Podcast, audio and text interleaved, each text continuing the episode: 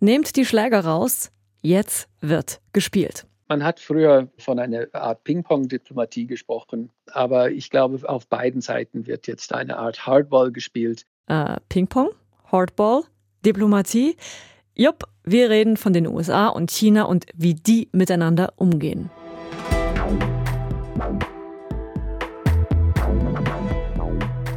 Heute hat sich US-Präsident Joe Biden zum ersten Mal seit seinem Amtsantritt mit Chinas Präsident Xi Jinping getroffen. Und das in einer Zeit, in der die Beziehungen zwischen den beiden Staaten so schlecht sind wie seit Jahrzehnten nicht mehr. Wir sagen, warum eigentlich? Was das Treffen heute effektiv gebracht hat, auch das erfahrt ihr bei uns. Und was es denn dabei nun mit Ping-Pong und Hardball genau auf sich hat. Bei News Plus am Schläger heute Susanne Stöckel. Hallo.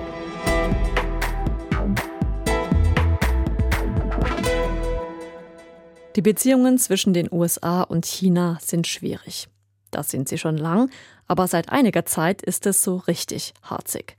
Spulen wir dafür mal kurz zurück zu unserer News Plus Folge von vor zwei Jahren. Damals, im Juli 2020, die Elefantenhirne unter euch erinnern sich vielleicht dran. Damals sagte unser diplomatischer Korrespondent, als noch Donald Trump Präsident war. Man muss davon ausgehen, selbst wenn Trump im Herbst abgewählt werden sollte und Joe Biden Präsident würde, die Beziehungen zu China würden problematisch, würden schlecht bleiben. Und Fredrik Steiger behielt recht auch unter Biden ist diese härtere Linie, die am Ende der Trump-Jahren eingeführt wurden, fortgesetzt worden. Das ist James Davis. Der US-Amerikaner ist Professor für Politikwissenschaft an der Uni St. Gallen mit Fokus auf internationale Beziehungen. Später dann mehr von ihm. Zuerst aber mal zurück zum heutigen Tag. Ich habe es erwähnt, zum ersten Mal hat US-Präsident Joe Biden jetzt seinen chinesischen Amtskollegen Xi Jinping getroffen. Das Ganze übrigens in Bali, kurz bevor sich dort die G20 treffen, also die führenden Industrie- und Schwellenländer der Welt. Kurz davor kamen heute Xi und Biden zusammen. Da war es bei uns so gegen 11 Uhr vormittags. Es gab einen kurzen Handshake, beide lächeln in die Kameras, dann ein gefühlt zweisekündiger Smalltalk vor der versammelten Weltpresse und anschließend ging es zum gemeinsamen Gespräch.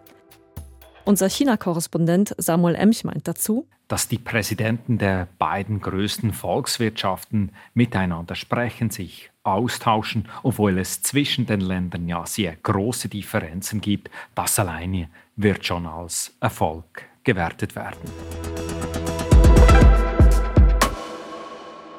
Das finden übrigens auch einige SRF-Userinnen und User.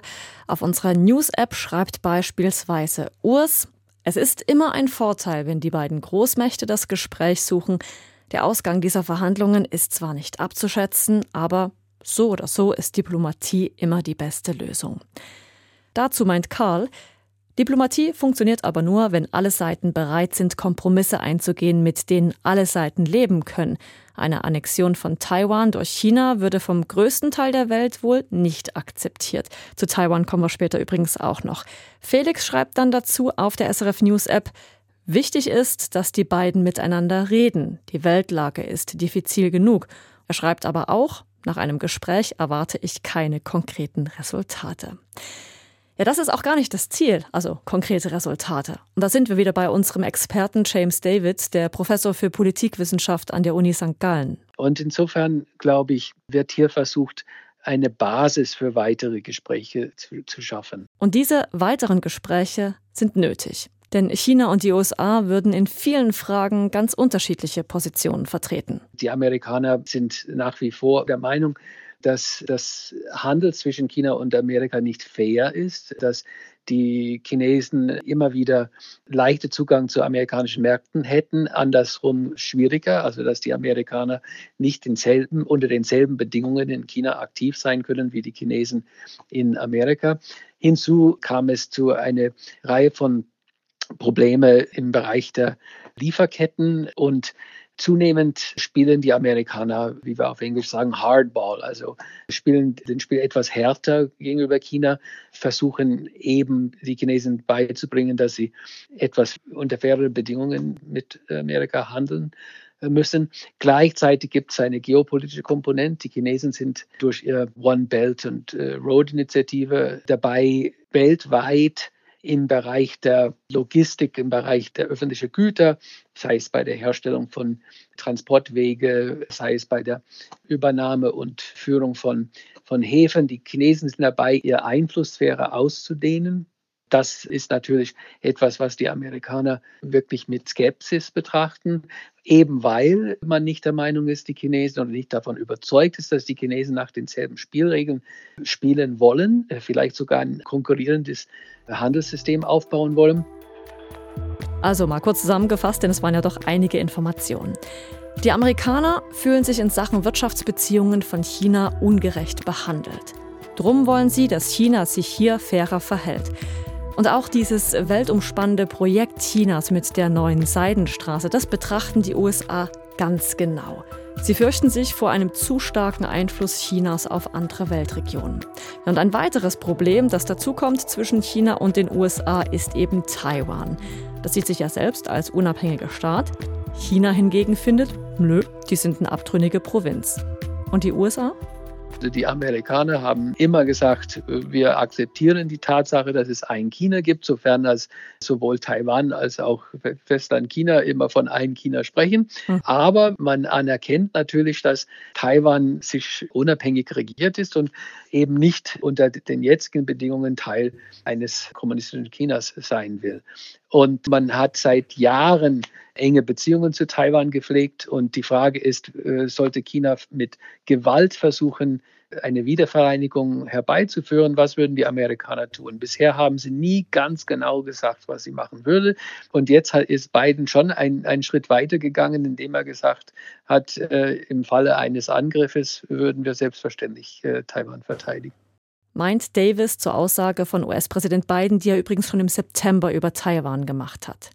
Nochmal kurz, um die Bedeutung der Taiwan-Frage für China einzuordnen. Das überlasse ich am besten unserem Korrespondenten Samuel Emch. Die Vereinigung mit Taiwan ist formell die oberste Priorität Chinas. Es gibt da also einiges, nicht nur die Taiwan-Frage, das die Beziehungen zwischen den USA und China belastet. Vielleicht sollte man es ja mal wieder mit Ping-Pong probieren. So, also durch Ping-Pong, hatte man sich nämlich im Jahr 1971 angefangen anzunähern. Unser diplomatischer Korrespondent Fredrik Steiger hat das in der News Plus Folge von vor zwei Jahren, die wir vorhin schon mal erwähnt hatten, recht hübsch erklärt. Er wird bis heute verwendet, sogar in offiziellen Dokumenten, sogar in Lexika. Es hat wohl auch damit zu tun, dass Ping-Pong ein bisschen mit China assoziiert wird, ob schon Tischtennis ja in Großbritannien erfunden wurde. Aber der Beginn der Annäherung erfolgte tatsächlich über Tischtennis, und zwar bei den Weltmeisterschaften in Japan.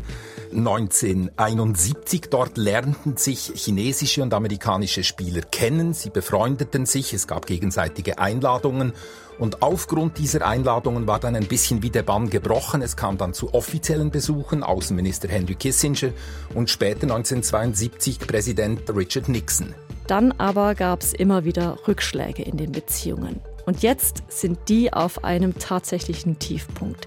Es herrscht Eiszeit zwischen den beiden Staaten und der Experte James Davis von der Uni St. Gallen meint, die Beziehung ist immer noch eingefroren. Politisch sind wir also, oh, man kann sagen, im Trockeneisbereich, ganz im Gegensatz zu den Wirtschaftsbeziehungen. Die USA, die sind nach wie vor der größte Abnehmer von chinesischen Produkten, wenn man einzelne Länder anschaut und vergleicht, wie sie mit China Handel betreiben.